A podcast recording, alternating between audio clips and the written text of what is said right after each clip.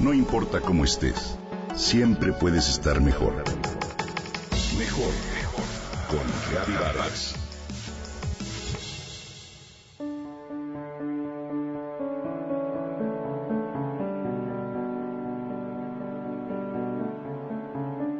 Me gusta mucho la costumbre de nuestros vecinos del norte de celebrar el Día de Gracias con origen en la celebración de las buenas cosechas.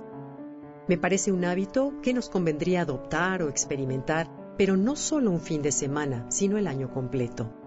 Más allá de las bendiciones que la gratitud nos brinda en términos mentales y físicos como en la salud, el bienestar y la calidad de nuestras relaciones, agradecer es una obligación. Pero hoy quiero invitarte a ir más allá de la gratitud y practicar el aprecio. Te garantizo que tú y quienes te rodean serán más felices. Hace poco tiempo, mi esposo y yo vimos en Netflix una serie documental sobre la guerra de Vietnam. Acabábamos de vivir los temblores en nuestro país y mi ánimo no estaba bien. Estaba francamente deprimida al enterarme por distintos medios del sufrimiento de tanta gente escuchar el paso constante de las ambulancias cerca de mi casa, lo que se aunaba al frío y la lluvia de esos días. Al mismo tiempo, observar el dolor que un evento bélico puede causar a un país me hizo replantearme lo que vivíamos. Al sopesar las amarguras de una guerra tan cruel como la de Vietnam y su duración, pensé que si bien nuestra situación era muy dolorosa y lo sigue siendo, el sufrimiento también es relativo. ¿A qué quiero llegar? A contarles que desperté una apreciación distinta de nuestra realidad y agradecí lo que tenemos como país a pesar de todo. Escribo esto una tarde después de dar una conferencia a cerca de 500 personas en el centro libanés. Uno de los ejercicios consistió en compartir en grupos de tres personas cinco cosas que recargaran la energía de cada quien en lo cotidiano.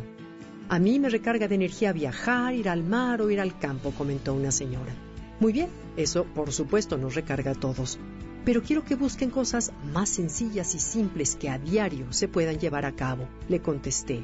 Entonces otra señora comentó, no, pues así no tengo nada que recargue mi energía. Ese comentario es lo que me inspiró a escribir esta entrega. Me di cuenta de que ese es el pensar de muchas personas. Con frecuencia pasamos por alto el millón de pequeñas cosas que a diario nos da la vida cariño, aliento, comodidad y demás. Agradecer se refiere al acto de dar gracias por algo que tenemos. Por ejemplo, agradezco tener un techo, un trabajo que amo, una familia, en fin. Sin embargo, apreciar es algo más sutil, más detallado, para lo cual se requiere estar más presente, más generoso, estar más atento y más consciente de aquello que agradecemos.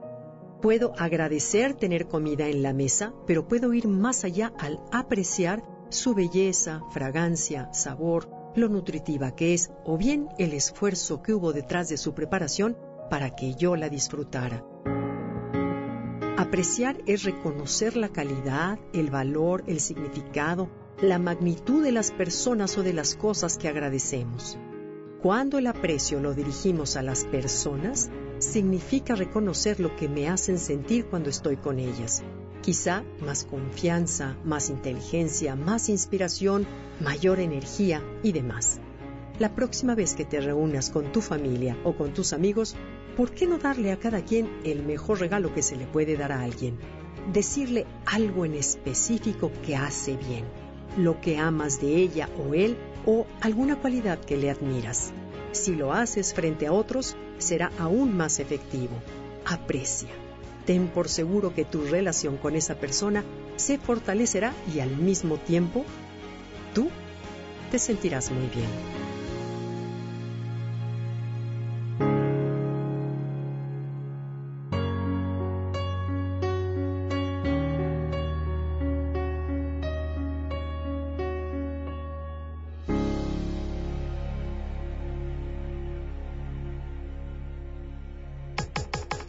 Comenta y comparte a través de Twitter. Gaby-Vargas. No importa cómo estés, siempre puedes estar mejor. Mejor, mejor. Con Gaby Vargas.